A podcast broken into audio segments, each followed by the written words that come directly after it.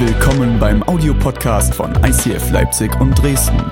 Wenn du Fragen hast oder diesen Podcast finanziell unterstützen möchtest, dann schreib uns an info at icf-leipzig.de.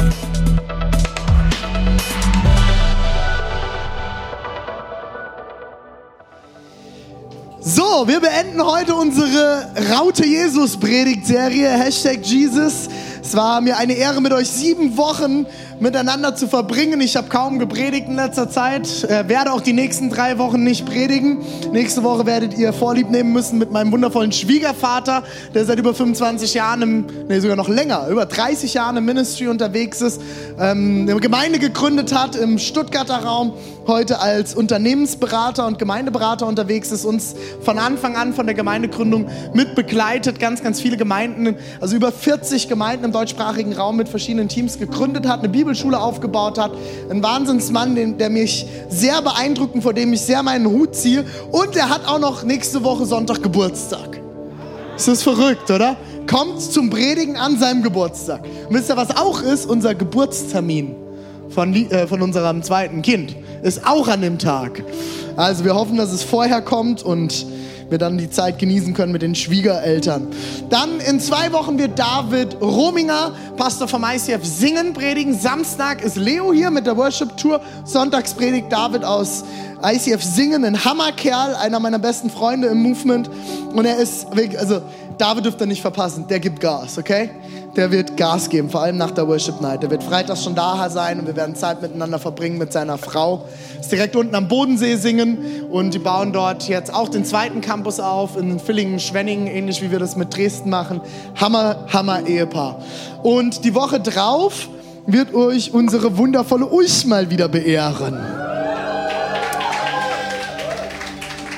Wir werden die nächsten drei Wochen keine neue Predigtserie starten, sondern starten, äh, werden noch drei Herzenspredigten hören. Ich sage immer, wenn wir Gastprediger haben und mich fragen, René, was willst du denn hören, sage ich immer, halt die beste Predigt, die du im letzten Jahr gehört hast. Von daher haben wir immer das Gold der letzten zwölf Monate von den Leuten hier. Wie letzte Woche Sonntag der Tobi. War gut, oder? Wir haben 460 Gottesdienstbesucher in allen drei äh, Gottesdiensten gehabt. Allein im zweiten 150 hier in diesem Raum. Wir haben gestapelt und gestapelt und gestapelt und gestapelt und die Leute sind immer noch gekommen. Ist das genial? Der Hunger in Ostdeutschland ist real.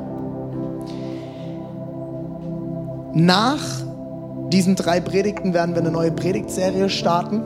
Das wird dann in quasi vier Wochen sein, die sich dann nennt Next Step.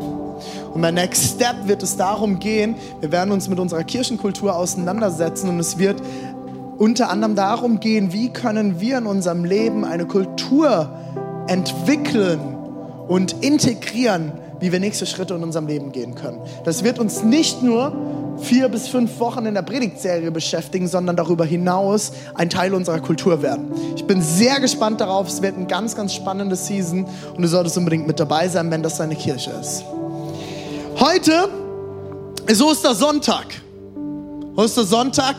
Ich mag wiederum an dieser Stelle den englischen Begriff sehr gerne, weil dort heißt Ost Ostersonntag heißt dort Resurrecting Sunday, der Auferstehungssonntag. Und so ist das auch niedergeschrieben. Dort steht in den Kalendern nicht Ostern, sondern Resurrecting Sunday, der Auferstehungssonntag.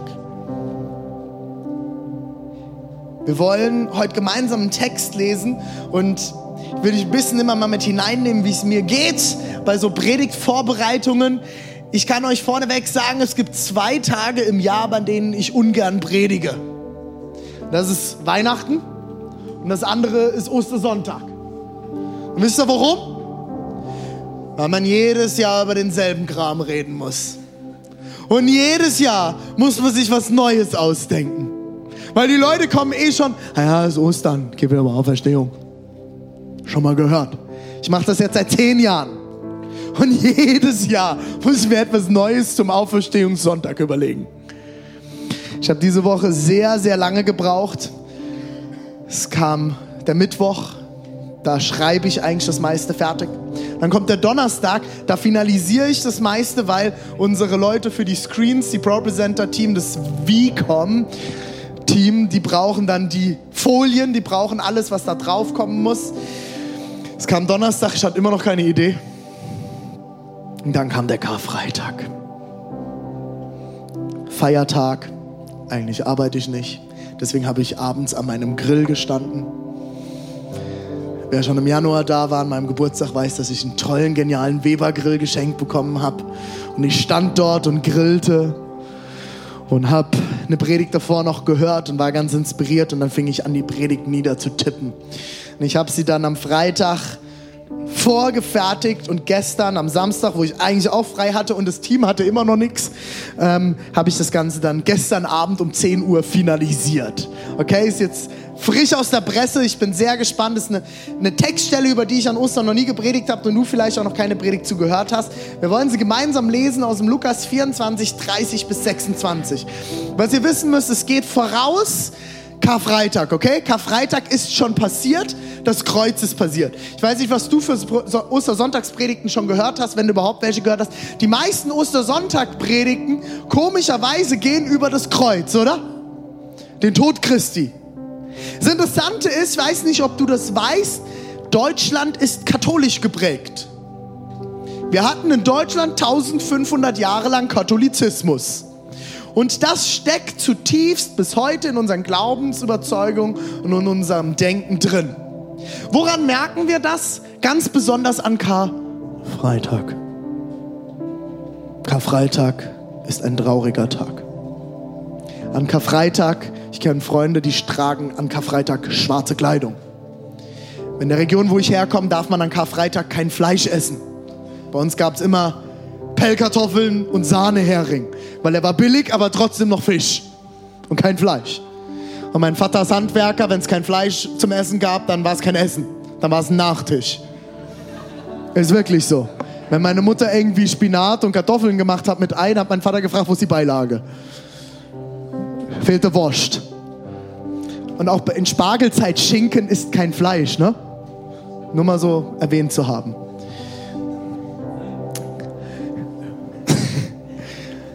Das war Karfreitag bei uns. Ich weiß nicht, wie du Karfreitag kennengelernt hast. Die meisten Euro zentraleuropäischen europäischen Christen feiern Karfreitag traurig. Weil Jesus ist gestorben am Kreuz, gelitten. Wir müssen das Leiden Christi nachempfinden. Interessant ist in der englischen Sprache. Wer weiß denn, wie Karfreitag auf Englisch heißt? Good Friday. Ihr merkt, verschiedenste Kulturen interpretieren das Osterfest an verschiedensten Stellen unterschiedlich. Der Tod Christi ist unser Sieg. Deswegen Good Friday, guter Freitag. In Deutschland haben wir ein Tanzverbot, in englischen Regionen musst du tanzen. Vor allem in Afrika, da musst du tanzen an Karfreitag. Deswegen feiern wir auch schon den Karfreitag. Das klingt krass, ne? Ist für manche schwierig. Karfreitag ist passiert, Jesus ist am Kreuz gestorben und dann kommt Ostersonntag, der Auferstehungssonntag, Jesus ist von den Toten auferstanden und kurze Zeit später an dem Tag passiert folgende Geschichte. Ein Spannungsschluck. Am selben Tag gingen zwei Jünger nach Emmaus, einem Dorf elf Kilometer. Sie sind gelaufen elf Kilometer. Ich schaffe das sonntags nicht in den Gottesdienst. Also das Blöde ist, René, um zu euch zum Knicklicht zu kommen, muss ich einmal umsteigen in der Tram. Elf Kilometer gelaufen in Palästina-Rennsandalen. Okay? Nur mal so als Erwähnung. Einem Dorf elf Kilometer von Jerusalem entfernt. Unterwegs sprachen sie miteinander über die Ereignisse der vergangenen Tage. Während sie sich unterhielten und nachdachten, kam Jesus selbst hinzu und ging mit ihnen. Aber sie waren wie mit Blindheit geschlagen, erkannten ihn nicht. Worüber sprecht ihr da miteinander? wollte Jesus wissen. Total lustig. Die Jünger blieben traurig stehen. Und verwundert bemerkte Kleopas, einer von ihnen, von den beiden, du bist wohl der Einzige in Jerusalem, der nichts von den Ereignissen der letzten Tage weiß. Was meint ihr? fragte Jesus. Also, ich weiß nicht, ob du die Geschichte gerade verstehst. Zwei Jungs, die bei der Kreuzung dabei waren, gehen traurig aus Jerusalem weg und Jesus kommt dazu. Sie erkennen ihn nicht. Sie kennen ihn nicht. Drei Jahre unterwegs gewesen. Also wenn ich Jesus gewesen wäre, ich wäre sauer gewesen. So, sag mal Jungs, wollt ihr mich veräppeln? Drei Jahre und ihr erkennt mich nicht? Aber Jesus macht sich einen Spaß draus. Als wüsste er nicht, über was sie reden. Sag mal, über was unterhalteten ihr euch? Und Kleopas, das Superbrain unter den Zweien, sagt, ja, du bist wohl der Einzige, der es nicht mitgekriegt hat. Und Jesus denkt sich innerlich, wenn du wüsstest, ich war mittendrin. Ich war dabei. Näher als du. Ich, ich, ich, verstehe nicht, wie Jesus da nicht laut loslachen konnte. Und es geht weiter. Das, was mit Jesus aus Nazareth geschehen ist, antwortete, antworteten die Jünger. Er war ein Prophet, den Gott geschickt hat. Und ihr denkt, aha, ja, wenn ihr wüsstet. Äh, jeder im Volk konnte das an seinen mächtigen Worten und Taten erkennen. Aber unsere obersten Priester und die anderen Mitglieder des Hohen Rates haben ihn an die Römer ausgeliefert. Er wurde zum Tode verurteilt und dann ans Kreuz geschlagen. Dabei hatten wir gehofft, dass er der von Gott versprochene Retter ist, der Israel befreit. Seither sind nun schon drei Tage vergangen. Und dann wurden wir heute Morgen auch noch durch einige Frauen, Frauen, sehr beunruhigt, die zu uns gehören. Schon vor Sonnenaufgang waren sie zum Grab gegangen. Aber der Leichnam von Jesus war nicht mehr da. Die Frauen kamen zurück und erzählten, ihnen sei sein Engel erschienen. Die sagten, Jesus lebt. Einige von uns sind gleich zum Grab, zum Grab gelaufen. Es war tatsächlich alles so, wie die Frauen berichteten. Achtung, aber Jesus haben sie nicht gesehen. Ich lese das nochmal, ich weiß nicht, ob ihr die Ironie da drin erkennt. Es war tatsächlich alles so, wie sie es berichtet hatten. Aber Jesus haben sie nicht gesehen. Waschweibergeschwätz, ne? Die hatten wahrscheinlich ein bisschen tief in Klosterfrau Melissengeist reingeschaut. Kennt ihr das? Den Hausfrauenschnaps?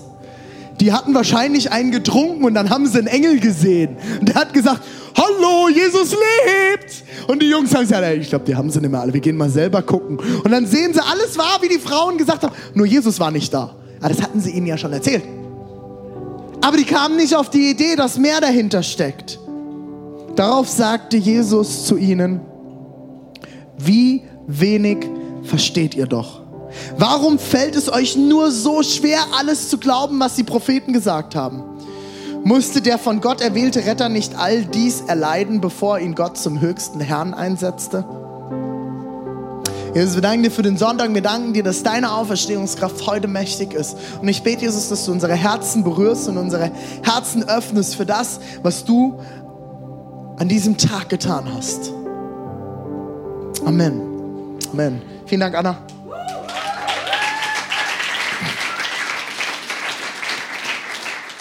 Ich weiß nicht, wie du zu dem Wort Erwartung stehst. Eine Erwartung zu haben. Vielleicht ist dir aufgefallen, ich bin ein sehr begeisterungsfähiger Mensch. Und ich bin ein Mensch, ich kann begeistern. Bin halt eigentlich eher introvertiert und ein ruhiger Typ. Aber wenn man mich begeistert, dann nicht Spaß. Aber ich bin ein sehr begeisterungsfähiger Mensch und dem geht mit einher, dass ich meistens relativ hohe Erwartungen an mich selbst und an andere und an das, was geschieht, habe. Schon als kleines Kind habe ich diese Sprüche gehört, René, schraub mal deine Erwartungen runter. Wenn du zu hohe Erwartungen hast, wirst du auch schnell enttäuscht. Kennt ihr das? Schon mal gehört jemand? Ein paar Nicken. Bist auch in Deutschland groß geworden. Das ist in anderen Kulturen ganz anders. In anderen Kulturen sind Erwartungen etwas ganz Wichtiges. Da gehört es dazu, dass du eine Erwartung hast ans Leben. Dass du eine Erwartung, eine positive Erwartung an andere hast und an Dinge, die in deinem Leben passieren sollen. Es ist klar, wenn du keine Erwartungen hast oder niedrige Erwartungen oder schlechte Erwartungen, kannst du auch nicht enttäuscht werden. Wenn du negative Erwartungen hast, kannst du sogar noch positiv überrascht werden. Oder? Wisst ihr, wo ich da die meisten Erfahrungen mitmache? Bei uns in der Kirche. In der Kirche. Bei uns in der Kirche. Da habe ich die meisten Erfahrungen damit. Und wisst ihr woran? Bei den Leuten, die negative Erwartungen an ICF haben. Kennt ihr die? Schon mal Freunde, Familie? Du gehst ins ICF. Du weißt schon, was das für eine Kirche ist. Das ist alles nur Show. Diese Musik, das ist keine Anbetung Gottes. Die singen englische Lieder. Das ist nicht die Sprache des Herrn. Hast du gesehen, dass der Pastor tätowiert ist? In der Bibel steht, du sollst hier kein Markzeichen unter die Haut stechen lassen. Auf den Vers kann ich gerne mal eingehen, ist völliger Bullshit. Das ist nämlich ein Toten, Totenkult, der dort beschrieben wird. Egal. Das ist eine Bibelstelle aus dem Mose. Das Interessante ist, dass danach direkt steht, dass man als Mann sich die Haare nicht schneiden lassen soll. Ha? Ha? Ha? Das machen sie alle. Interessant. Oder da dreht sich alles nur um den Pastor. Und es ist so emotional, völlig manipulativ, diese Kirche, völlig. Das Beste sind dann, wenn ich mit anderen Pastoren rede. Naja, ihr macht halt so moderne Musik und so, natürlich kommen da die jungen Leute. Das ist, was ich mittlerweile mache. Ich bin dann ja kackenfrech, ne? Gucke ich sie an, sag, na, wenn es so einfach ist, mach doch auch mal. Kannst ja mal probieren, mach doch mal ein bisschen moderne Musik. Und meistens checken sie dann relativ schnell, dass es so einfach auch nicht ist. Uns hat es drei Jahre gebraucht, dreieinhalb Jahre, bis die Band da ist, wo sie jetzt ist. Und das Schöne ist, einmal so ein Event machen, ja, ist ja cool. Gib mir 10.000 Euro und ich organisiere dir ein Event. Das wird geil. Richtig fett auf der Fresse. Aber mach das mal jeden Sonntag. Guck mal, dass du jeden Sonntag eine Band hast, die funktioniert. Find mal die Leute, die jeden Sonntag sich acht Stunden hier in Hintern aufreißen und Musik machen. Vom Aufbau über Probe und das ist nur der Sonntag. Mittwochs wird geprobt. Aber das sind dann die Leute, die Leute, die dann schon kommen, die, die, die kommen dann, okay, die, die, die schaffen es bis ins Gebäude rein. Das schaffen sie dann. Die gehen dann schon an, an den Gastgebern vorbei. Hm, ein bisschen freundlich hier, ne? Also schon sehr aufgesetzt. Und dann, dann kommen sie noch bis spätestens unser Video kommt. Fünf Minuten vom Gottesdienst. Das schaffen sie noch. Das halten sie aus. Das ist möglich. Und dann kommt aber spätestens, wenn dieses Video startet, hm, hab ja gesagt, nur dieser multimediale, moderne Mist. Das Geld hätte man auch mal in andere Sachen stecken können. Aber wisst ihr, wann es dann spätestens rappelt in der Kiste? Wenn die Band kommt. Die gehen dann nach vorne, stecken sich hier ein, da wird so, oh, jetzt wird's gleich laut, jetzt wird's gleich laut, ja, das ist aber nicht biblisch. Wir müssen still sein in der Kirche. Und dann stecken die sich ein und dann kommt das Beste, dann kommt der Worship-Leiter nach vorne und sagt, schön, dass ihr alle da seid, lasst uns aufstehen und wir geben Gott die Ehre. Kein Gebet. Ich hab's gewusst. Die kommen aus der Hölle. Okay, vielleicht schaffen sie das auch noch, okay? Dann kommt die Predigt. Ganze Predigt geil. Du hast Scheiße gesagt. Du kannst mit Erwartungen alles bestimmen, ob es gut wird oder scheiße. Ich hab's mitgekriegt. Ist notiert fürs nächste Mal. Willst du es öfters oder weniger? Deine Erwartungen bestimmen alles. Und wenn du schon mit einer negativen Erwartung kommst, dann wirst du wie blind sein. Und du wirst so lange dort sitzen, bis du den Mist erlebst und siehst, den du willst. Das sind dann nämlich die, die sitzen hier. Hm. Mal gucken. Da wird schon gleich was kommen. Na, hab ich's gewusst. Gell, Usch, immer derselbe Scheiß hier. Du wirst garantiert irgendwas finden. Deswegen, ich liebe das, wenn dann so Leute nach dem Gottesdienst kommen und sagen, ja, äh, schön, war schön bei euch, schön, dass ich und so, ne? Ähm, tollen Kaffee habt ihr. Ähm, ich, darf ich dir noch eine Sache sagen, René, die mir aufgefallen ist? So, ja, komm, erzähl. Dann sagt die Person mir irgendwie, was weiß ich, das und das hat nicht gestimmt und bla. Sag ich, ja, interessant. Ist dir nicht mehr aufgefallen? Wie meinst du das? Ich könnte dir zehn Sachen auffallen, die ich heute scheiße fand. Ich gehe keinen Sonntag hier raus, ohne dass mir mehrere Dinge auffallen, die ich nicht gut fand. Aber ist ja schon mal gut, dir ist eine Sache aufgefallen. Nehme ich mit, schreibe ich auf. Vielleicht kommst du das nächste Mal und guckst mal auf die guten Sachen. Deine Erwartung wird alles bestimmen. Und das ist genau das, was mit den Jüngern hier passiert ist, oder? Die Jünger waren so von der negativen Erwartung, dass Jesus nicht auferstehen wird geblendet, dass sie Jesus, mit dem sie drei Jahre unterwegs waren, nicht erkannt haben. Sie waren blind von einer negativen Erwartung. Woran weiß ich das? Weil sie aus Jerusalem abgehauen sind. Jesus hat ihnen gesagt, ich werde innerhalb von drei Tagen den Tempel zerstören und wieder aufbauen. Ich werde wiederkommen. Alle Propheten haben es vorausgesagt. Sie wussten, was passiert aber sie hatten nicht die Erwartung, dass es wirklich passiert. Und Jesus hat gesagt, bleibt in Jerusalem, der Heilige Geist wird in Jerusalem kommen. Verlasst nicht die Stadt, hat er seinen Jüngern eingeschärft. Und was machen die zwei? Nur schon mal drei Tage halten sie aus. Weg sind sie. Tschüss, wir gehen nach Emmaus. Elf Kilometer. Zu Fuß.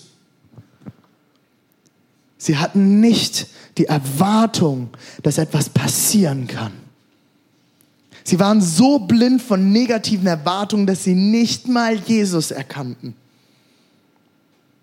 Und am Ende der Situation stellt Jesus das auch fest. Wie wenig habt ihr verstanden von dem, was die Propheten gesagt haben? Ich habe die Predigt heute überschrieben und das kannst du gerne notieren. Schau noch ein paar Klopper raus. Das heißt, habe ich, hab ich überschrieben mit unerwartete Auferstehung. Keiner hat es erwartet. Und wisst ihr was? Und das, wenn du mitarbeitest in der Gemeinde oder Leiter sogar bist, dann kannst du dir einen Satz jetzt aufschreiben. Einen Satz, schreib dir den auf, egal wo du es dir hinschreibst. Unsere Aufgabe als Kirche ist es an ganz vielen Stellen, Erwartungen beim Menschen neu zu programmieren. Wir müssen Erwartungen bei Menschen neu schüren, dass sie überhaupt wieder erleben können, was Gott für sie bereit hat. Unsere Aufgabe als Kirche ist es, an ganz vielen Stellen Erwartungen bei Menschen neu zu programmieren. Du willst wissen, warum wir da draußen die Gastgeber stehen haben? Warum die heute Ostereier verschenkt haben? Ist ganz einfach, ich war bei Hillsong und habe was erlebt. Wir waren bei einer Gründung von Hillsong Pretoria dabei in Südafrika. Die ersten Gastgeber, die dort stehen, stehen da hinten an der Wurzner Straße an der Kreuzung auf einem Kreisel und da steht als allererstes das Kindermaskottchen, unser Elchi, dort steht das Hillsong-Maskottchen und hüpft und begrüßt die Autos, die vorbeifahren. Nebendran steht ein Gastgeber mit einem riesengroßen Pfeil, der steht drauf, Welcome to Hillsong Church und der Pfeil zeigt in die Richtung, wo die Autos fahren sollen und das ist der erste, du fährst in diesen Kreis rein so, Welcome, hey, have a good Sunday! Und ich sitze da und so, oh, alter Fresse, ey, ich bin gerade erst aufgestanden. Habe mich gerade meiner Frau gekloppt, ich bin sauer, du. Und dann fahre ich so, so lang und dann der nächste. Und die nächsten stehen dann direkt am, am Eingangstor zum Parkplatz.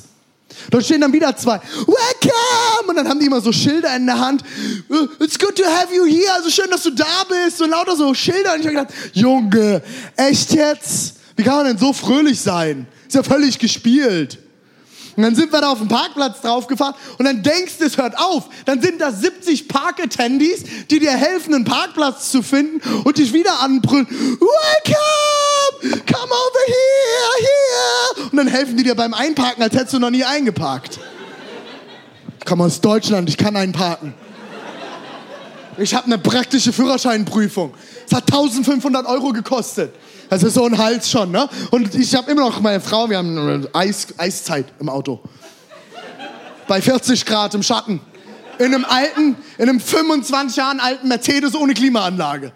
Eiszeit. Wir waren sauer. Wir hatten Streit. Und dann parke ich ein und dann machst du die Tür auf und dann steht der immer noch da.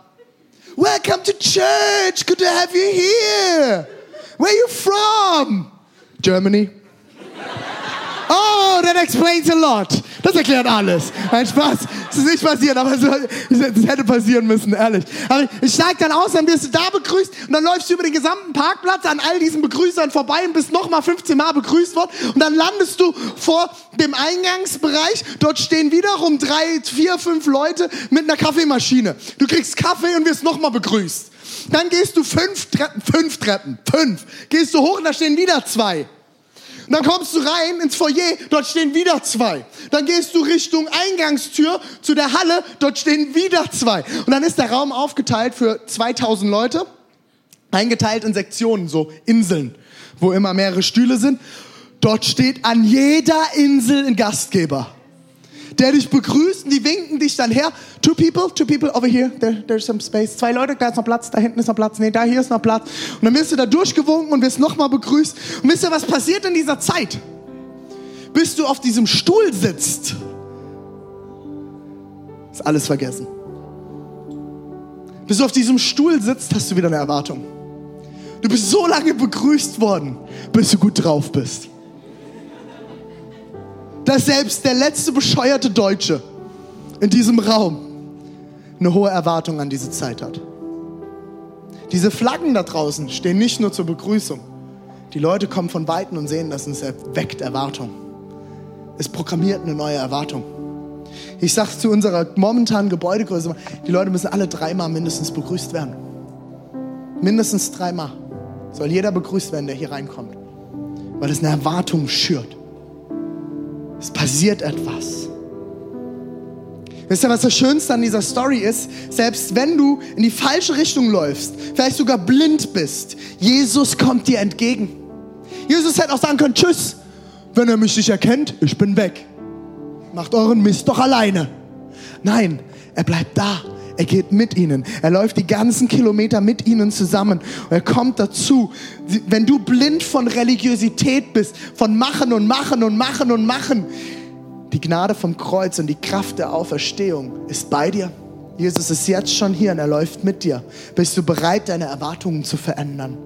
Bist du bereit, von, Unerwartung, von einer unerwarteten Auferstehung zu einer erwarteten Auferstehung in deinem Leben zu wechseln? Bleibt in Jerusalem, sagt er bleibt in Jerusalem. Aber sie haben ihn trotzdem nicht erkannt. Sie sind gegangen. Alle haben sie Jesus verraten. Du kannst genauso keine Erwartung mehr haben oder nur noch schlechte. Du kannst Gott sogar den Rücken drehen und gehen. So wie es die Jünger gemacht haben. Sie sind gegangen. Sie haben Jerusalem verlassen. Aber wisst ihr was? Hier geht es nicht um Religion. Hier geht es nicht darum, was du tun musst oder kannst. Hier geht es darum, dass Gott da ist dass er auferstanden ist und mitten in die Situation hineinkommt. Religion kann dein Herz nicht erreichen oder verändern, aber Gnade kann. Nur Gnade kann. Und Gnade ist ein Geschenk, dass obwohl die Jünger weggelaufen sind, Jesus zu ihnen kam. Jesus hat den Ausweg schon vorprogrammiert, bevor du reingekommen bist. Jesus hat geschrien am Kreuz, bevor er ans Kreuz gegangen ist, dein Wille geschehe, nicht meiner. Er ist durch Schmerz durch, er ist Leid durch. Warum? Weil er die Erwartung hatte, nach drei Tagen wieder aufzustehen. Er ist in den Tod gegangen, weil er wusste, was ihn erwartet.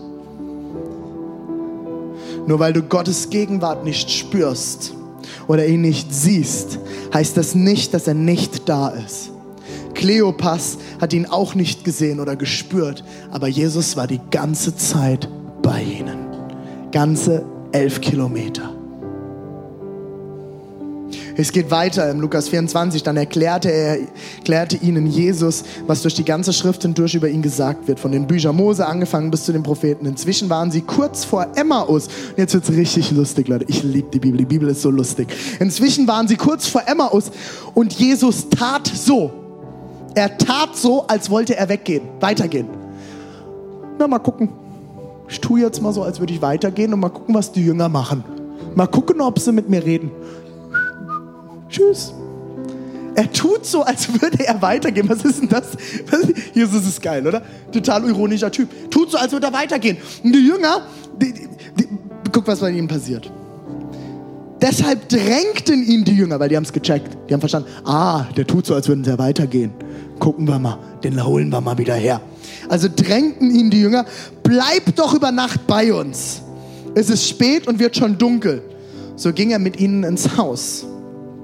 Einige von euch tragen noch keine Frucht, weil ihr euch noch nicht gepflanzt habt ins Haus Gottes. Ihr hüpft von Gemeinde zu Gemeinde und findet kein Zuhause. Wenn du Frucht tragen willst, musst du mit Jesus bleiben. Dann musst du dich pflanzen ins Haus Gottes. Vielleicht hast du Gott noch nicht eingeladen, bei dir zu bleiben. Dann sollte heute Tag sein, ihn einzuladen. Und es geht weiter und jetzt wird es richtig genial. Als Jesus sich mit ihnen zum Essen niedergelassen hatte, nahm er das Brot, dankte Gott dafür, brach es in Stücke und gab es ihnen. Und es geht weiter. Da wurden ihnen die Augen geöffnet. Es war Jesus. Doch im selben Moment verschwand er und sie konnten ihn nicht mehr sehen. Was passiert hier? Sie sind elf Kilometer, mehrere Stunden mit ihm unterwegs und erkennen ihn nicht. Was ist da los? Warum jetzt auf einmal am Essenstisch? Gelaufen über Stunden. Und jetzt sitzen sie zusammen beim Abendessen. Und sie erkennen ihn? Hä? Ich habe mich gefragt, was ist denn da los? Wisst ihr, was passiert, wenn du läufst? Dann hältst du die Hände hier unten, oder? Also ich kenne wenige Leute, die laufen so, oder? Oder so. Man nur die bösen Polizisten. Nein, man hat die Hände hier oder in der Hosentasche. Das hatten die natürlich nicht, weil die hatten Gewänder an. Aber ich würde halt so laufen, weil ich cool bin. Deswegen ist die Hand, ist, die Hand ist hier weg. Die, ist, die, die hält, läuft ja nicht so rum oder so. Das sind ja nur Bekloppte. Oder Charismatiker. Das sind, das sind die charismatischen Spaziergänger.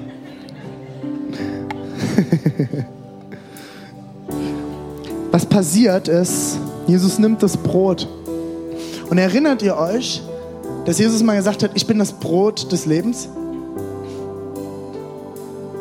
Vielleicht hast du es noch nicht gehört. Jesus hat mal zu seinen Jüngern gesagt, ich bin das Brot des Lebens.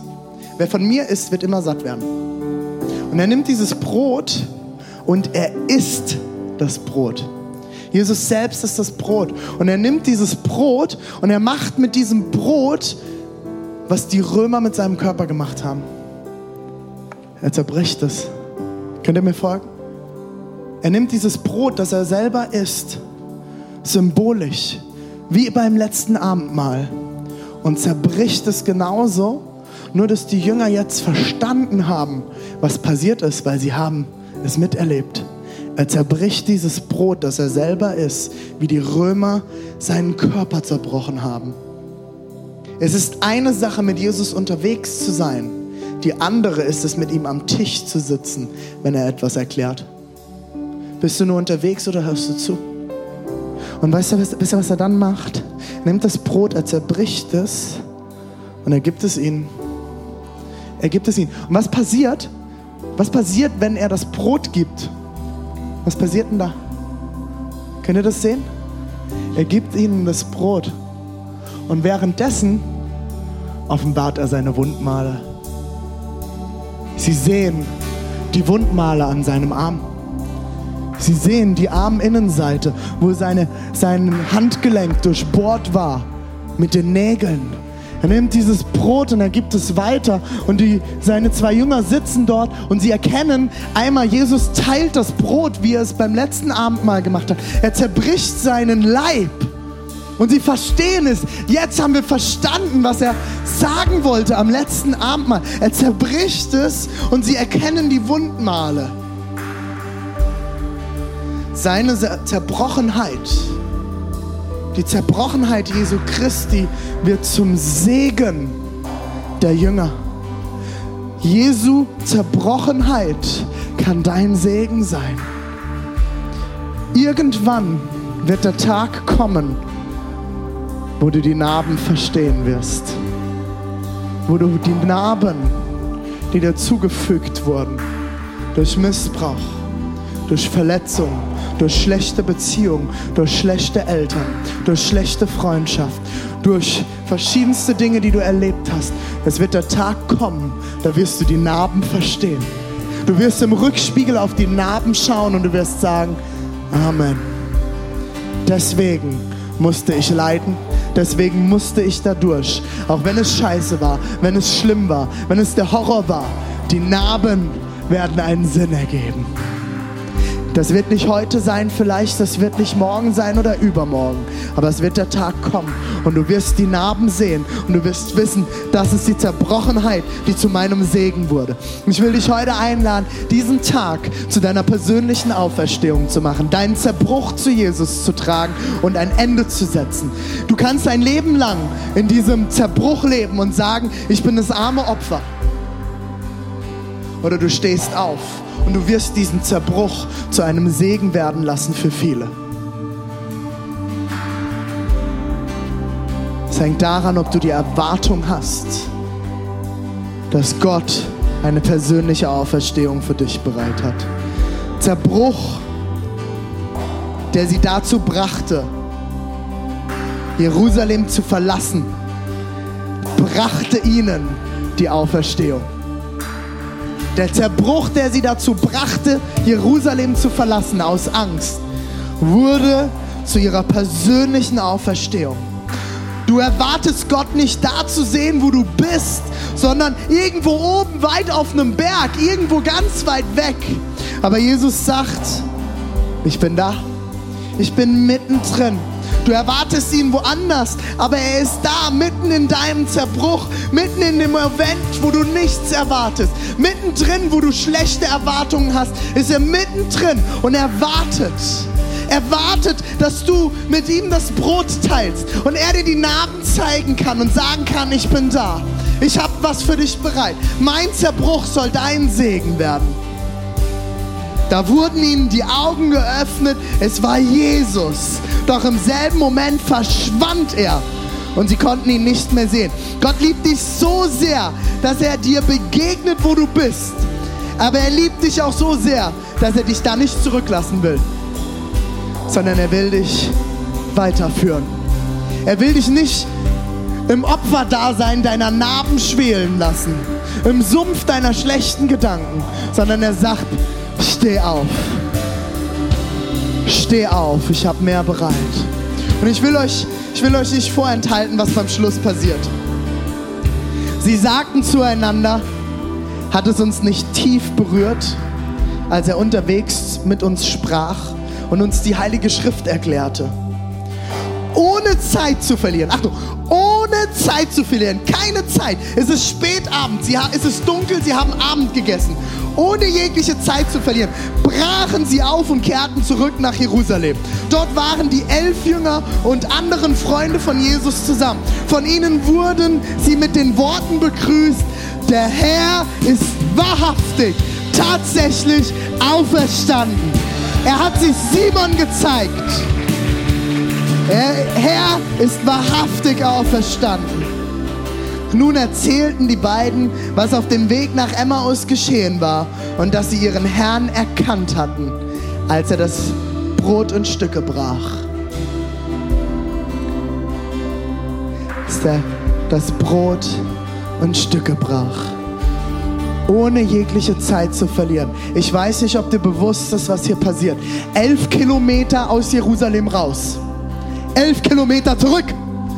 22 Kilometer an einem Tag. Sie haben keinen Weg geschaut. Sie sind gelaufen zurück und sie wussten, Jesus ist auferstanden und er hat etwas für uns bereit. Und sie sind gelaufen und gelaufen und die haben wahrscheinlich diskutiert, hast du das wirklich gesehen? Bist du dir sicher, dass das Jesus war? Das muss doch Jesus gewesen sein. Hast du das verstanden? Hast du das gesehen? Hast du, hast du auch seine Wundmale gesehen, Kleopas? Und sie haben diskutiert, elf Kilometer lang, Stunde für Stunde sind sie zurückgelaufen nach Jerusalem. Warum?